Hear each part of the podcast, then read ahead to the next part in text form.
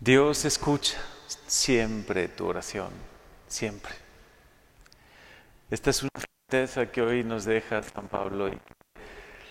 En la palabra de Dios podemos encontrar muchísimos pasajes que Dios escucha nuestra oración, que lo que sale y brota de tu corazón y también de tus labios en forma de oración, sea oración de acción de gracias, de súplica, de petición o para pedir perdón, cualquier oración sincera de tu corazón, Dios la escucha. Y esto nos anima a que seamos hombres y mujeres de oración, a que encontremos de verdad en Dios nuestro consuelo.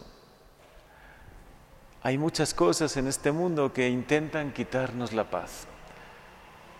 Personas que actúan mal y que nos hacen un daño. Hay situaciones que creemos que son injustas, ¿no?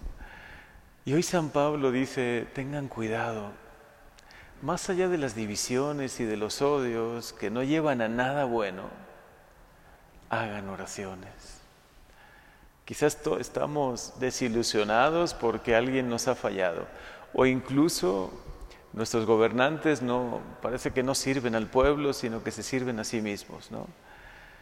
Que no defienden la vida, sino que van en contra de la vida, que no defienden los derechos de los más pobres y, y de los más necesitados, sino al contrario, ¿no? Hay muchas cosas que posiblemente nos indignan, o hay cosas incluso que nos han sucedido en nuestra vida que pensamos que son injustas. Hasta alguna vez incluso le hemos podido reclamar a Dios por qué permite algo en nuestra vida. Pero hoy San Pablo te da una luz muy grande y estas lecturas también. ¿Quieres de verdad encontrar solución? ¿Quieres de verdad que cambien las cosas? Que alguien en tu familia o en tu hogar o en tu trabajo o cerca de ti o alguien que no tiene nada que ver contigo pero que necesitas que cambie o que transforme un poco su vida. Entonces en vez de guardar odios, rencores e intentar devolver con la misma moneda con la que a veces nos tratan, ora. La oración tiene tantos frutos en nuestra vida. Hoy en una primera comunión le decía a esta niña que con una ilusión increíble se acercaba a recibir por primera vez a Jesús.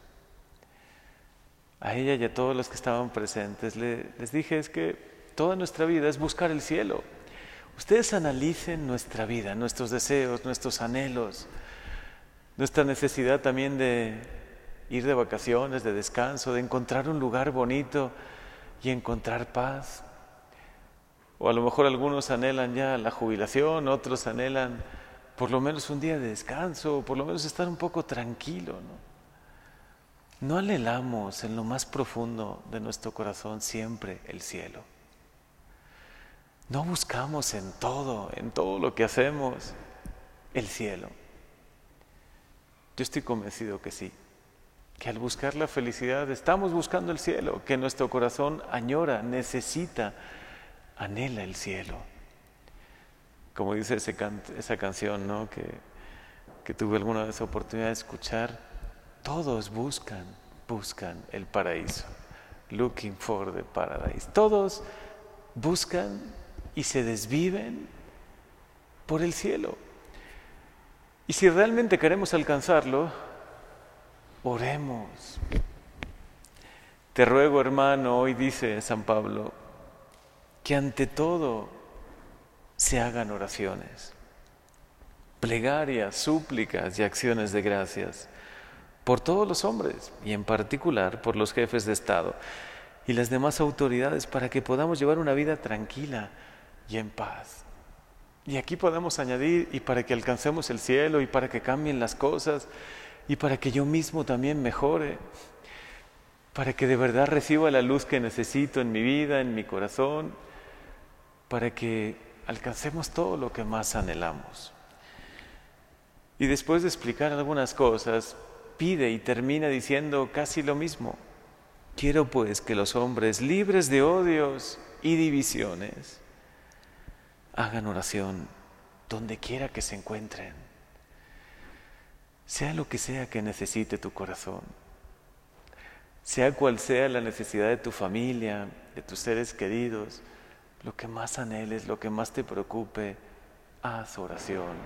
Haz oración y que sepas que Dios te escucha.